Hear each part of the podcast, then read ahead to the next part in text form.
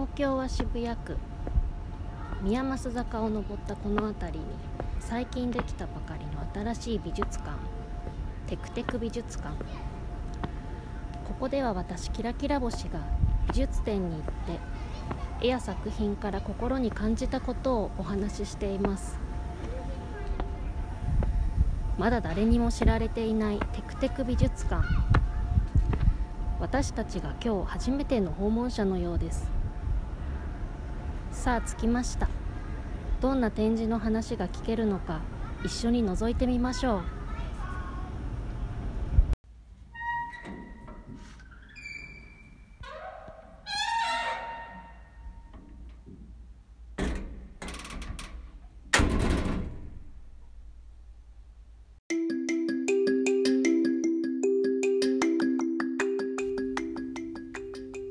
絵を見て感じたことを真空パック。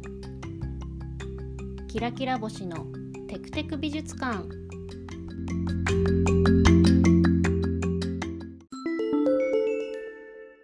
2024年皆さんはいかがお過ごしでしょうか？そして昨年2023年は一体どんな1年間だったでしょうか？私は2023年の12月ランチを食べる一番最後の日に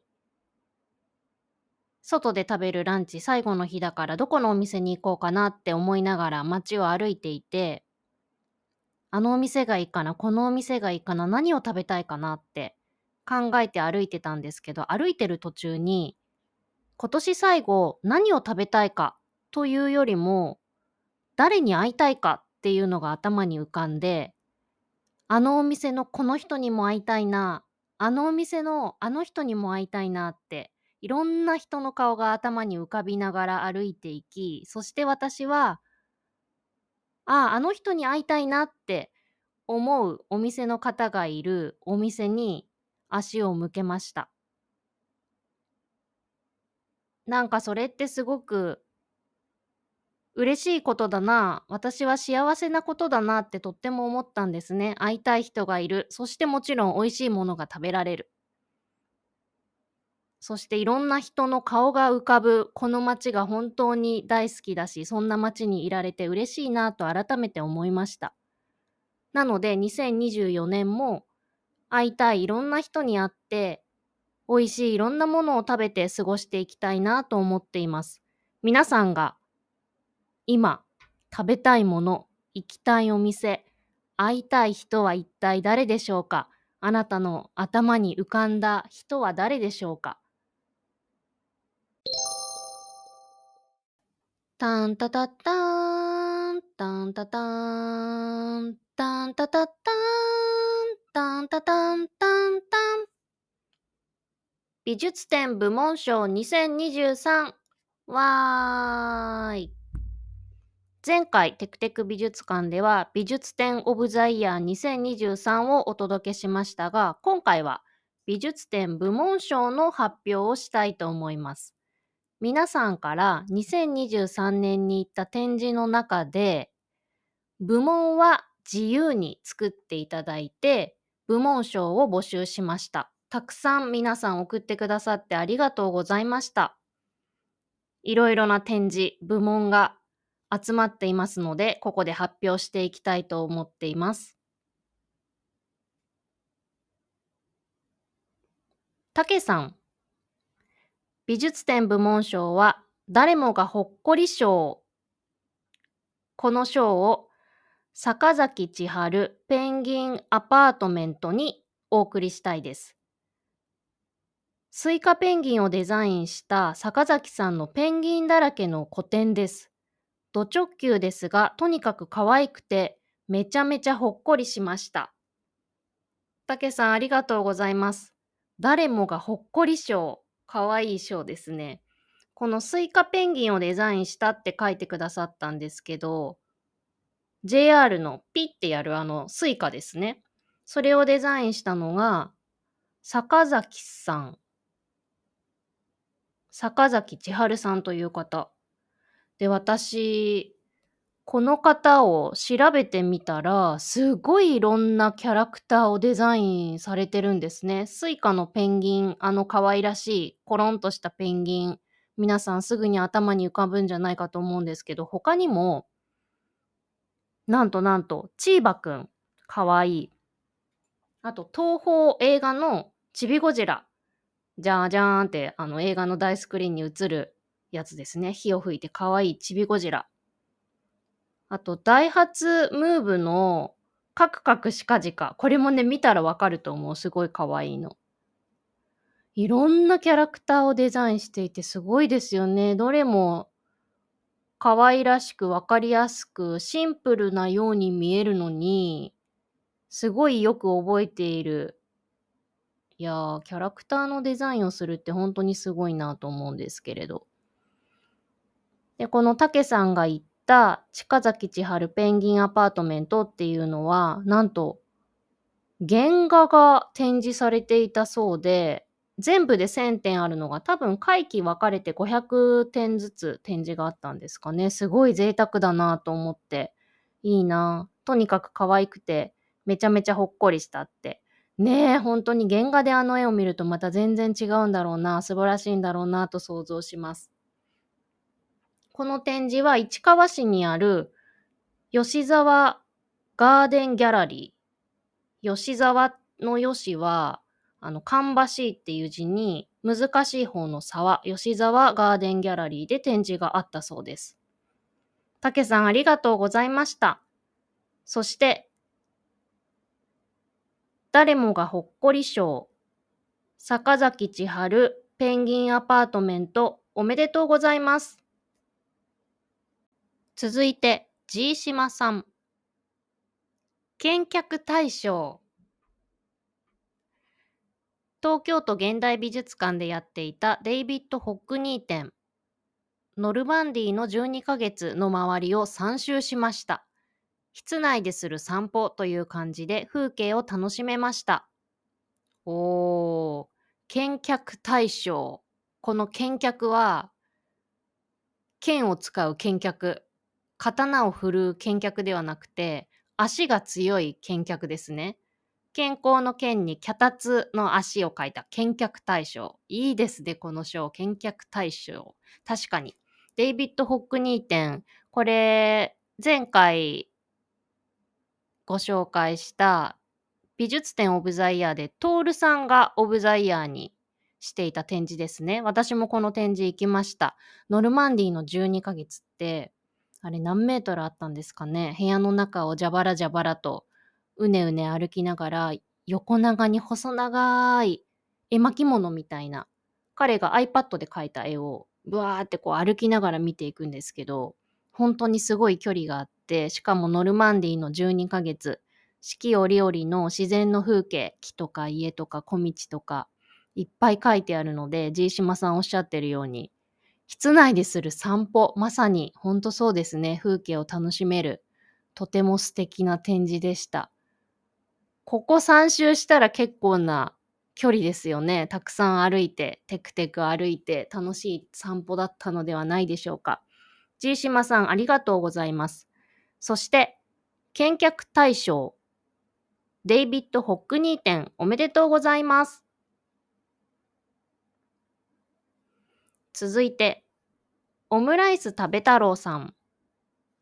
楽しい部門。東京国立博物館本館。日本文化の広場浮世絵。浮世絵の多色釣りの体験コーナー。東秀斎写楽の三世大谷鬼次のやっこえどべえ。三世大谷鬼次のやっこやべえ。違うな。三世大谷鬼次のやっこえどべえをシャチハタの X スタンパーを5個使ってポストカードにできるのが楽しい。有名な絵なのでミュージアムショップでポストカードも100円しないで手に入るので自分の手でスタンプしたものと並べて飾れます。2024年3月31日までなのでまだ間に合う。へえ、オムライス食べ太郎さんありがとうございます。東京国立博物館で行われていた日本文化の広場。これ、浮世絵のコーナーにオムライス食べ太郎さんは行ってそこでの体験を書いてくれてるんですけど他にもコーナーがあって漆着物鎧そしてこの浮世絵っていうのがあるみたいなんです。でこの東秀斎写楽の三世大谷鬼路のやっこ江戸兵衛これ見たことあると思いますみんな。手をガッて出して横顔のドドンとお着物を着た人の顔ですね。江戸で当時人気のあった歌舞伎俳優の顔。これね、みんな見たことあると思う。それを、シャチハタの X スタンパー5個を使ってってことは、まあ、浮世絵多色刷りのものだから、パーツパーツで押していくってことですよね。1枚目、この色でこの柄。2枚目、今度ここのパーツのこの色。で、それを5個重ねていくと、きっとその絵が出来上がるんでしょうね。へえ、面白そう。どんな感じになったんでしょう。そして、ミュージアムショップでポストカードを100円しないで手に入る。100円しないってすごい安くないですか？何十円 ?98 円とかで買えるのかな？それと一緒に自分でスタンプしたものと並べられるって面白そうですね。いいな、楽しそう。そしてこれなんと2024年の3月31日までなので、まだ間に合うということで、これを聞いて興味を持たれた方、ぜひ行ってみてください。オムライス食べ太郎さんありがとうございます。そして、楽しい部門。日本文化の広場浮世絵おめでとうございます。そしてオムライス食べ太郎さんもう一つ部門を送ってくださいました。やっと見れた部門。何を見れたんでしょう。太田記念美術館、葛飾大井、吉原講師先の図、肉筆画の魅力。へえ。葛飾北斎の娘、葛飾大井、画号が大井で、名は永という方ですね。葛飾大井の浮世絵の展示。こちらは版画ではなく一点物の肉筆画の浮世絵。へえ。西洋画のような陰影を効かせた絵は浮世絵としては異筆。映画サルスベリミス北斎やスマホゲームの FGO の葛飾北斎の実装以来、大井の絵を見てみたかったが、大井の作品はほとんど残っていないので、この展覧会ではこれ1点のみだったが見に行けてよかった。浮世絵で言うと25年、2025年の大河ドラマが版元の蔦屋十三郎なので、来年あたりから大田記念美術館や隅田北斎美術館などで関連の展示が増えるのではないでしょうか。へえ、そうなんですね。葛飾大井吉原講師先の図。へえ。こう、浮世絵だけど西洋画のようで、肉筆画で陰影が効いている。確かにどんな感じなんでしょう。これね、見たいと思っていた絵を見られるってすごく貴重なことですよね。太田記念美術館、たくさんの浮世絵の展示をいろいろ企画をしてこうテーマごとに展示しているのですごく楽しい美術館ですけれど、こういうのもあったんですね。そして2025年の大河ドラマ。これ、ベラボーっていうタイトルらしく、ベラボー、スタジュ映画の夢話、横浜流星さんが主演で2025年大河ドラマになるそうなので、確かに浮世絵とか葛飾北斎大井の絵もまた注目されるかもしれないですね。展示がいろいろあるかもしれない。面白そう。オムライス食べ太郎さんありがとうございます。そして、やっと見れた部門。大田記念美術館の葛飾大井、吉原格子先の図、肉筆画の魅力おめでとうございます。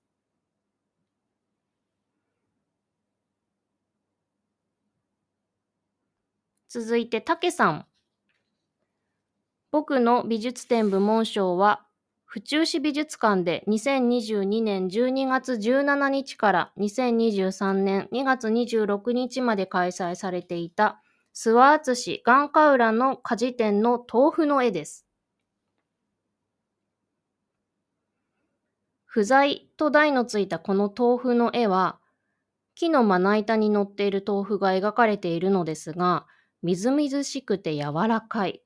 触ったらすぐ壊れてしまいそうな実際に少し崩れている豆腐の質感がとても繊細に、そしてリアルに描かれているのにとても驚きました。なので、ベスト豆腐賞は諏訪敦さんの豆腐の絵です。おめでとうございます。と書いてくれました。たけさんありがとうございます。ベスト豆腐賞。いいですね。他にベスト豆腐賞にノミネートした他の豆腐があったのか非常に気になりますけれど。私もこの府中市美術館の諏訪敦さんの展示行きました。テクテク美術館シャープ49で感想を話してるんですけれど、本当にすごい絵でしたよね。この豆腐の絵。タイトルが不在なんですけど、私はすごい朝をイメージしました。この豆腐。きらびやかな豆腐、そして光が差し込む豆腐を見て。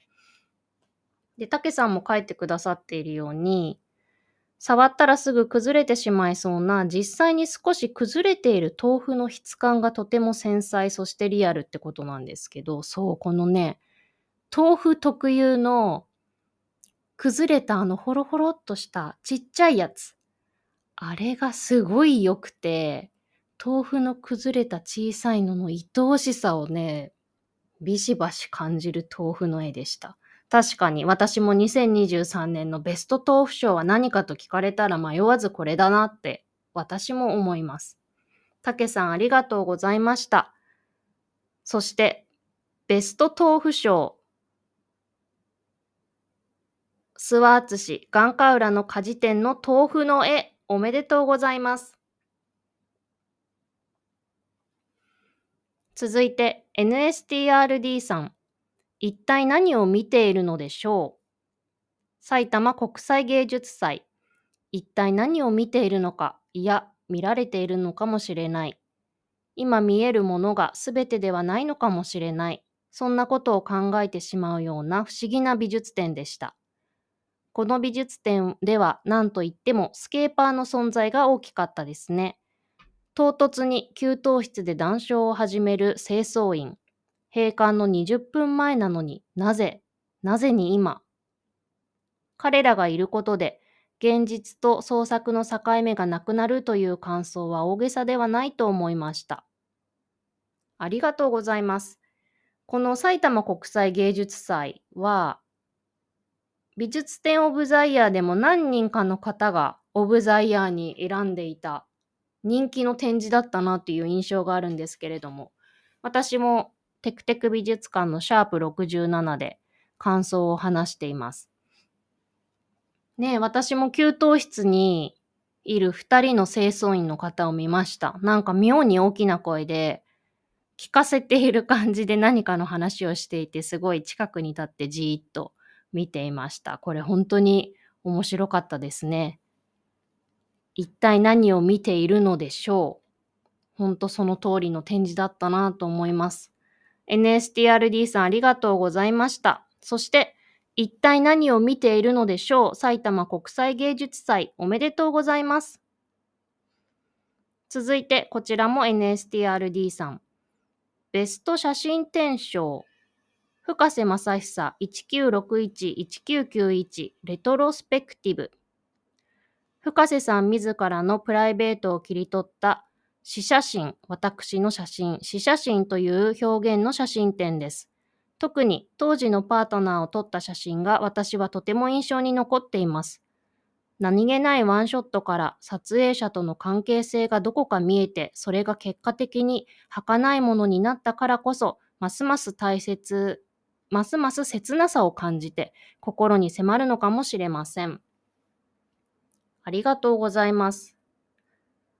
深瀬正久さんのレトロスペクティブ。これ私も同じ展示に行っていて、テクテク美術館のシャープ58で感想を話していますが、この時私はブラインドコミュニケーターの石井健介さんと一緒に展示を見に行って、テクテク美術館も彼と一緒に感想を2人で話しているので、よかったらこちらも聞いてみてください。そう、何気ないワンショットって書いてくださったんですけれど、こう、パートナーの方が朝出勤する様子を住んでいる上の階から下に向かって路上にいるその方のことを上から撮っている写真っていうのが何枚か並んでいて、あれもすごくチャーミングで素敵でしたね。本当に写真って何なんだろう。この写真何なんだろう。写真ってそもそも何なんだろうということをすごく感じる展示でした。ベスト写真展賞にまさにふさわしいなと私も思います。ベスト写真展賞深瀬正久1961-1991レトロスペクティブおめでとうございます。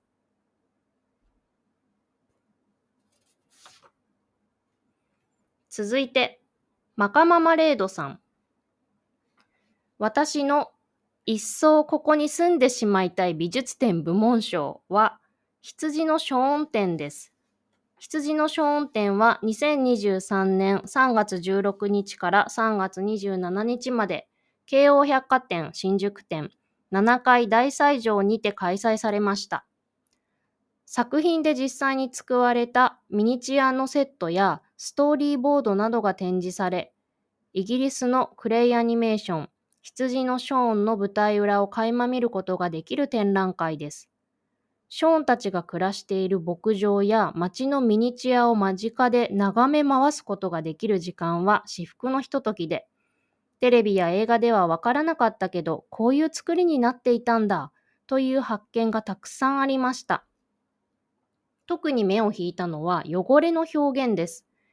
ミニチュアの建物はそれぞれ何年も使ってきたかのように見えるホコリや黒ずみの処理が施されているのですが、それがすごくリアルなんです。なんとなく汚くしておきましたという感じではなくて、確かに窓ガラスって磨いてないとこういう風に汚れるなと生活感がしっかり感じられる造形になっています。羊のショーンという作品が持つ不思議な温かみはこういうところから来ているのだなと納得させられました。えー、なるほど。他にも見れば見るほど細かい作りに目がいって、どれだけ見てもキリがありません。私の隣にいた人が、もうここに住みたいと話していましたが、全く同じことを思いました。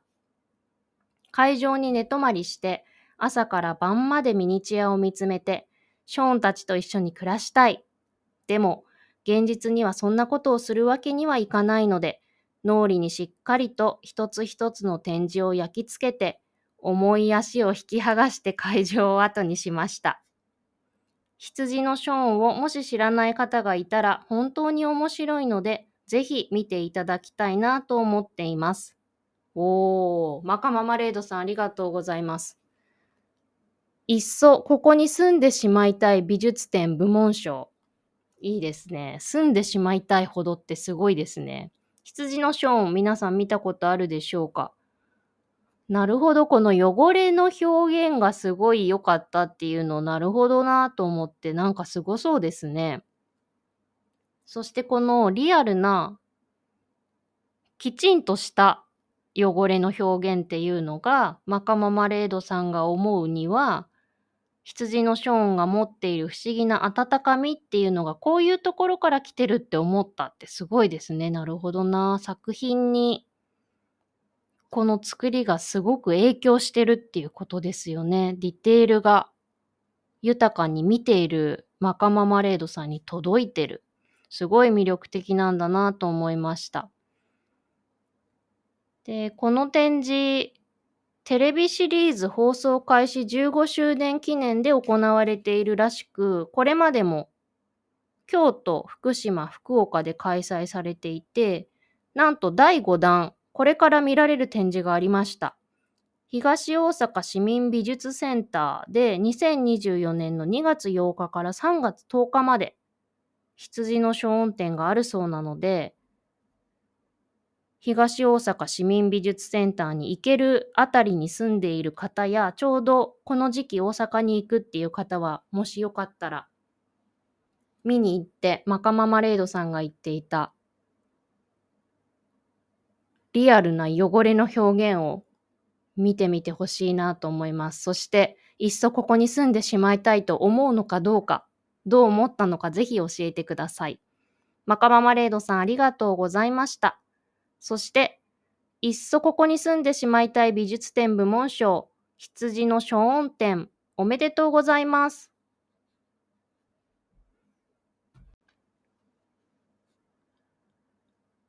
続いて、ワタッカーさん。来年、大規模な個展をやってほしい若手アーティスト賞2023年ではなく、2024年、来年の話なので、テーマに沿わなかったらごめんなさい。僕は推しの若手アーティストさんが何人かいるのですが、その中の一人が岡田ゆりなさんという方です。3年前に X、旧 Twitter で展覧会チェックをしていた時にたまたま作品を知り、そこからタイミングが合えば見に行っています。作風はモノクロの写真にひび割れやペイントを施したもので、写真と絵画の融合といった感じです。へえ、面白そう。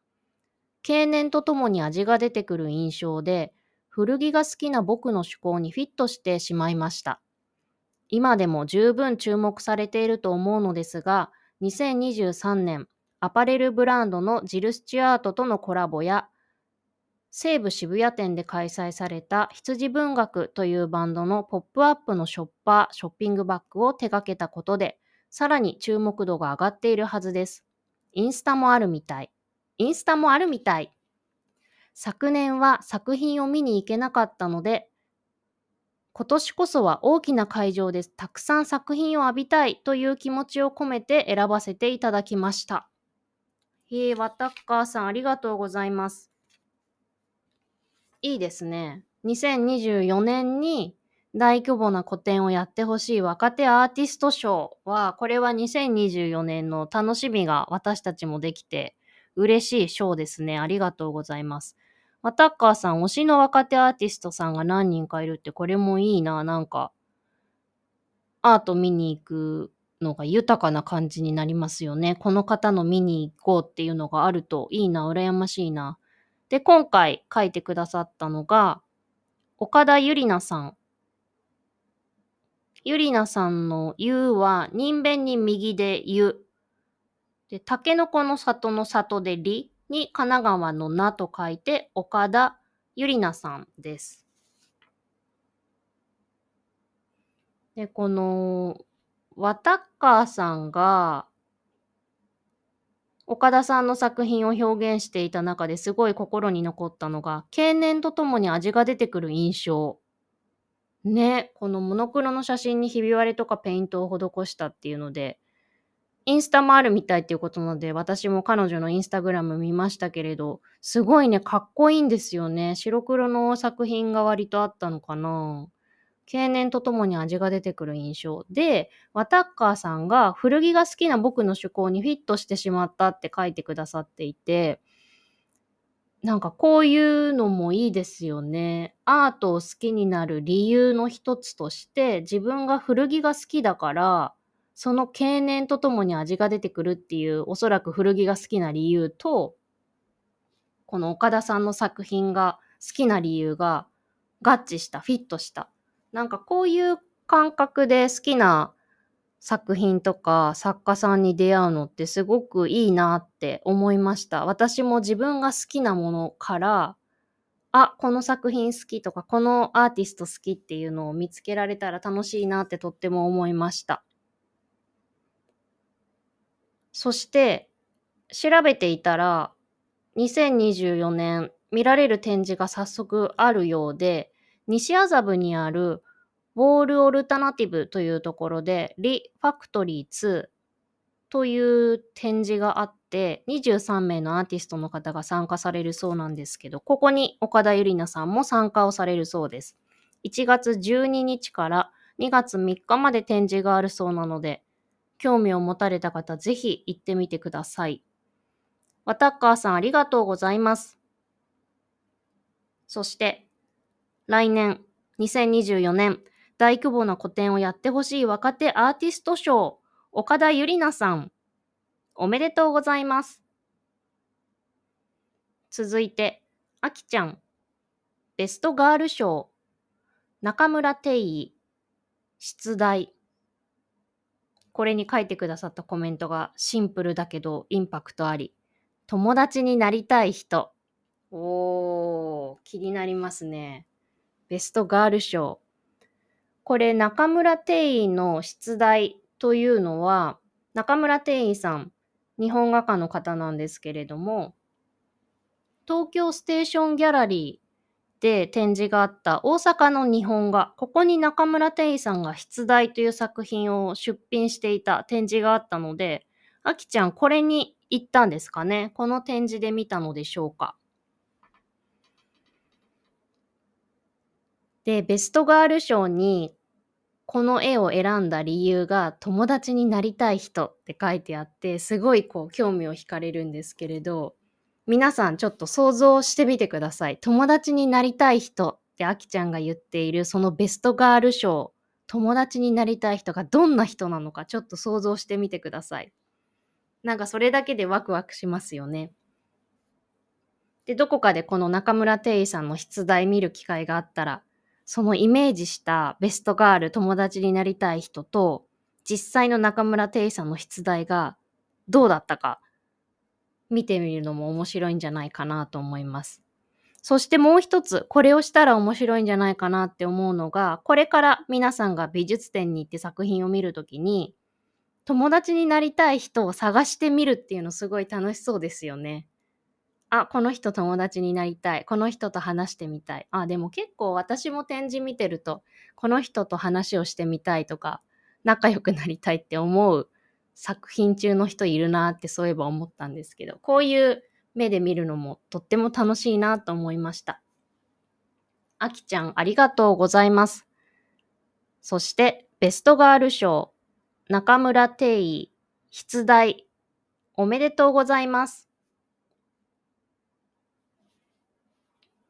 続いて、トールさん。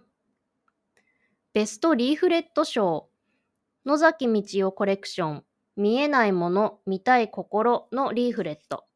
2023年7月2日、神奈川県立近代美術館葉山で鑑賞。リーフレットダッシュ。いいですね、ダッシュ。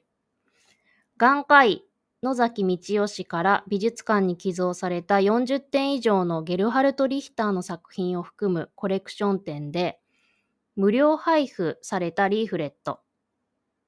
2023年7月のテクテクスペースの中でこのコレクション展の話題が出た際、リーフレットが良かった。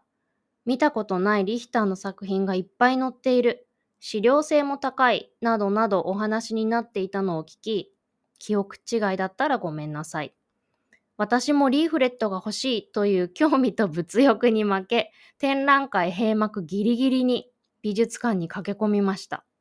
しかし、企画展やコレクション展を鑑賞し終えた後、どこにもリーフレットが置かれておらず、もう最終日だし配布は終わっちゃったのかなと少し残念に思いました。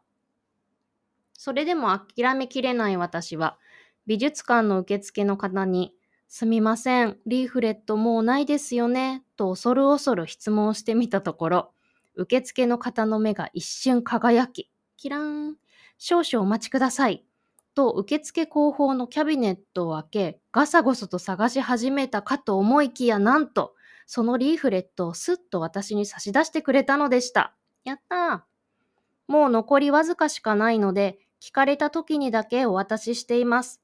と受付の方から伝えられ、嬉しさと感謝の気持ちでいっぱいになり、ありがとうございます。大切にします。とお礼を伝え、無事リーフレットを手にすることができました。そんな思い出と充実したリーフレットの内容に敬意を込めて、部門賞を送りたいと思います。おー、すごい。波乱万丈というか、いいですね。ワクワクする内容でしたね。トールさん、ありがとうございます。野崎道夫コレクション、見えないもの、見たい心。私もこの展示行きました。素晴らしかったですね。で、トールさんが7月のテクテクスペースの中でと書いてくださったんですけれども、X のスペースでみんなとどんな美術展に行ったよと話す機会があって、そこで話題になったんですね。でこのリーフレットがとにかく良いということで、そう、このリーフレット、今ね、手元にあるんですけど、すごいしっかりした紙で、音聞こえますかね？こんなにいっぱいページがあるんですよ。何ページ ?20、16、16ページぐらい。で、カラーで一面にバーンって作品を惜しげもなく載せてくれていて、ほんと綺麗なの。冊子って感じですね、本当にね。フライヤーとかじゃなくて。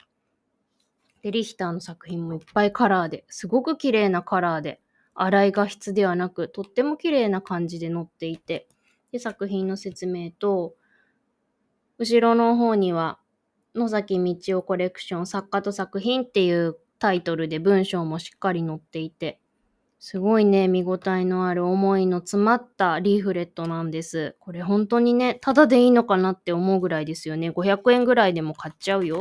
1000円でも買うかも。40点以上のゲルハルト・リヒターの作品。これね、圧巻でしたね。ゲルハルト・リヒター展以前にも大きなものありましたけど、それ以外でこんなにたくさんリヒター見れるなんてってこう大興奮しながら見た記憶があります。本当にこの野崎道夫さん眼科医の方がコレクションした絵。ね、こうやってコレクションしてくださる方がいて、私たちが見ることができることを本当にありがたく思いました。トールさんがこのリーフレットがないかもと思ったけど、受付の方に念のため聞いてもらった時の喜びと、この受付の方の目が一瞬輝きって最高ですね。待ってましたというか、よし来たみたいな気持ちだったんですかね、受付の方も。だから、ポイッと置いといて、もらってももらわなくてもどっちでもいいやっていう人になんとなく取られて、ポイッとされるよりは、これが欲しいって思う方にきっと差し上げたいっていう気持ちがあったんでしょうね。いや、素敵だなと思いました。このベストリーフレット賞を受賞したことをぜひこの目が一瞬輝いた受付の方に受賞しましたよってことを伝えたいですね。ぜひともぜひとも。トールさんありがとうございました。そしてベストリーフレット賞野崎道夫コレクション見えないもの見たい心のリーフレット。そして私はこの受付の方の目の一瞬の輝きにも賞を送りたいと思います。おめでとうございます。続いて、ももさん。ベスト企画賞。春の江戸絵画祭り、江戸絵画お絵描き教室、府中市美術館。江戸絵画を見て実際に描いてみようコーナー。ワークショップで絵を描くのは珍しくないが、自分がたった今見た絵を模写するのは初めてで楽しかった。自分で描いてみてから絵を見ると新しい発見があったり。おー。これ先ほどオムライス食べ太郎さんが浮世絵のスタンプをポンポンポンと押したよっていうのがありましたけれど、ももさんは自分がたった今見た絵を模写するっていう体験をこのワークショップでしたんですね。コーナーでしたんですね。へー。何の絵を描いてどんな感じになったんでしょうか。なんか見た直後に見たものを描くってすごいですね。どんな感じなのかなうまく描けたんでしょうか書いてる人の凄さがより伝わったりしたんでしょうか新しい発見がどんなのだったのかまたぜひ聞かせてほしいなと思います。ももさんありがとうございました。そして、そうですね、こういう企画をただ絵を展示するだけじゃなくて、こういう体験もセットで提示してくれる府中市美術館素晴らしいですね。ベスト企画賞、春の江戸絵画祭り、江戸絵画お絵かき教室、府中市美術館おめでとうございます。続いて、ユンさん。常設展の魅力にドハマりしたでしょうは、MOT コレクション、被膜虚実、特集展示、横尾忠則、水のように、生誕100年、サム・フランシス、東京都現代美術館です。常設展が豪華すぎて驚きました。おー、ユンさんありがとうございます。いや、本当にそうですね。ここの東京都現代美術館。ここの常設展のボリュームすごいですよね。戦後美術を中心に近代から現代の絵をコレクションしていて約5600点あるというふうに入り口のところにも書いてあるんですけれどそしてここの東京都現代美術館こういつも常設展もテーマを立てていろいろ面白いものをやっていて楽しいですよね。ユンさんが行った時もこれ結局3種類展示があってどんだけ豪華なんだってほんとそうですよね。見応えたっぷり。この被膜虚実のところでは本間隆さんとか福田ミランさんの作品も展示してあったりして、すごく充実感、満足感の高い展示でした。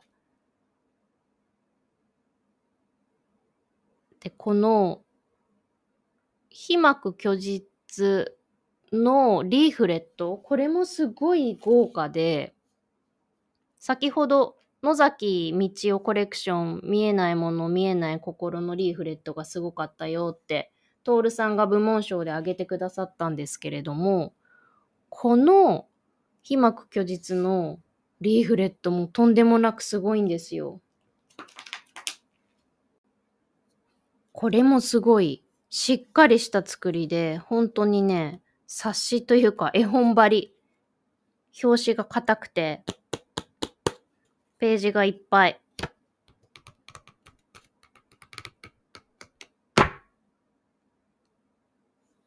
厚紙で、中の紙も立派で、こうちゃんとね、角っこが丸く取られててね、40ページぐらいあるんですよ。わあ、すごい。これもカラーで作品がいっぱいある上に、右に作品、左に作家の名前と解説。このね、解説文もたっぷり書いてある。すごいなこれはもらわずにはいられない。いやー、コレクションが豊かな美術館って本当に豊かですよね。そして、とにかくありがたいですよね。いろいろ常設展も見て楽しみたいなと思います。ユンさんありがとうございました。そして、常設展の魅力にドハマりしたでしょう。MOT コレクション、被膜虚実、特集展示、横尾忠則水のように、生誕100年サム・フランシス、東京都現代美術館、おめでとうございます。続いて、まさとくん。自分がしたプレゼントでこれは最高だったな部門。ディオール店の予約入場券。話題になる前に予約でき、お世話になっている会社の人にプレゼントしました。いいですね。値段も手頃で軽い気持ちでプレゼントしましたが、まさかチケットが入手困難になるくらいに話題になるとは思っていませんでした。後日、自分が行こうと思った時にはチケットは取れない状況で、自分は朝8時から4時間並んでチケット買いました。すごい。まさとくんありがとうございます。へえ。このディオール店は、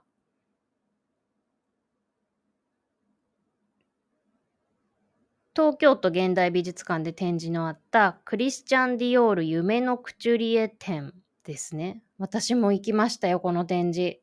テクテク美術館のシャープ54、ディオール展とシャネル展の中で話しています。シャネル展は三菱一号館美術館で展示のあったガブリエル・シャネル展。いやー、これ本当に自分がしたプレゼントでこれは最高だったな部門。偽りなしですね。このディオール展すごい内容の良さ、展示の凄さも相まって、すごい話題になって、チケットね、本当に取れない、取りにくかったんですよね。私が行った時にも、私は事前にチケット予約してましたけれど、当日券のね、列がすごい美術館の前、入り口の前にずらーっとできていました。だからこれを買える頃に話題になる前に買っていたまさとくんはもう先見の目がありまくりですね。これプレゼントされた会社の方嬉しかったろうな。その方の見た感想もね、どんなだったかすごい聞いてみたいなって思うんですけれど。そしてまさとくん自身が行く時には朝8時から4時間並んだってすごいですね。8、9、10、11、12。お昼にようやく入れたんだ。お腹が空きますね。ひー。そうで、まさとくんもディオール店に行ったっていう話なんですけれど、これ、2つ前のテクテク美術館、シャープ68で埼玉国際芸術祭2023の話をしてるんですけれど、この時、まさとくんも一緒に展示を見に行って、テクテク美術館も一緒に話をしてるんですけれど、冒頭の自己紹介のところで、まさとくんがディオール店に行ったっていうことを話している箇所があって、ここでのね、一緒に話したももさんとのやりとりがすごい私大好きで、まさとくんがディオール店に行ったっていう風に言ったら、ももさんが、おしゃれして行ったのちゃんとって聞くんですよ。で、それに対してまさとくんが、おしゃれして行きました。香水振って気持ちを上げていきましたって言ってね、このやりとりがすごいいいんですよ。テクテク美術館のね、3分25秒あたりから2人のやりとりが聞けるので、ぜひ聞いてみてください。ちゃんとおしゃれをしていったのかと聞くの面白いですよね。そして香水をしていった。素晴らしいですね。で、まさとくんからすると自分がしたプレゼントでこれは最高だったな部門なわけですけど、これおそらくまさとくんがお世話になっている会社の人は2023年のプレゼントされてこれは最高だったな部門にこのディオール店の予約入場券が必ず入ってるはずですよね。ダブル受賞よくわかんないけど、向こうでも受賞しているはず。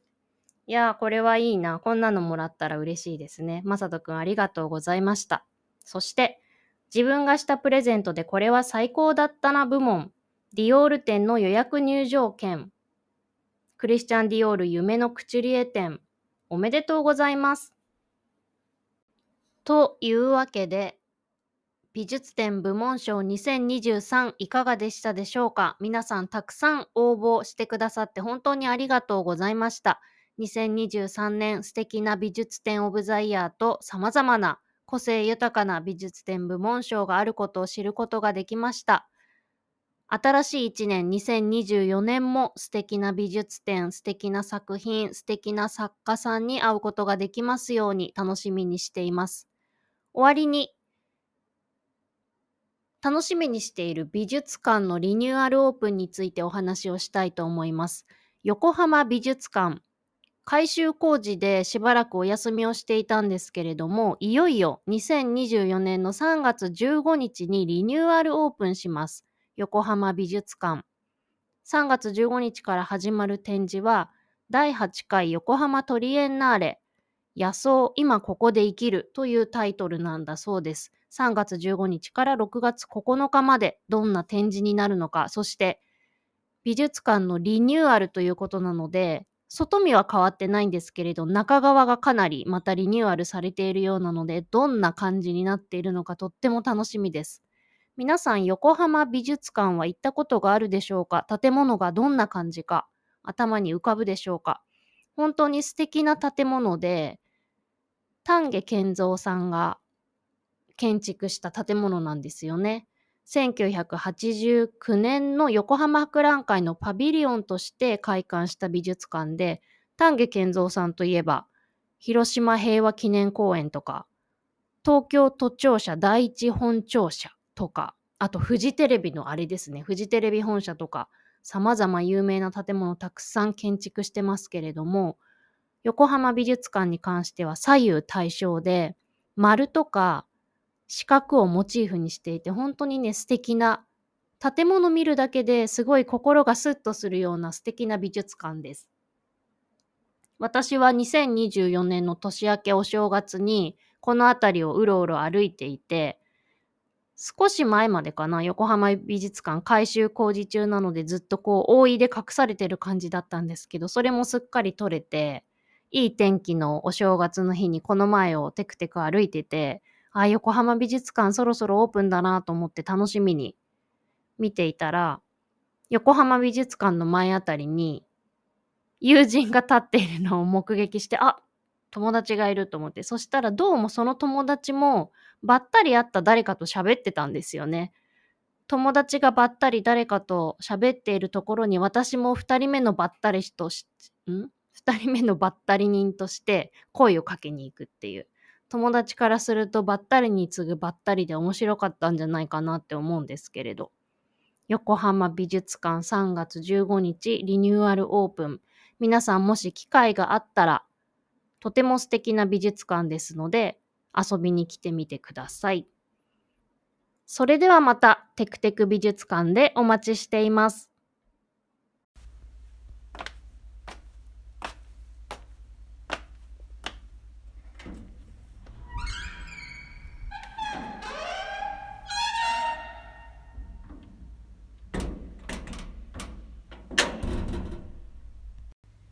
人はなぜ絵を見るのか絵を見て何を思うのか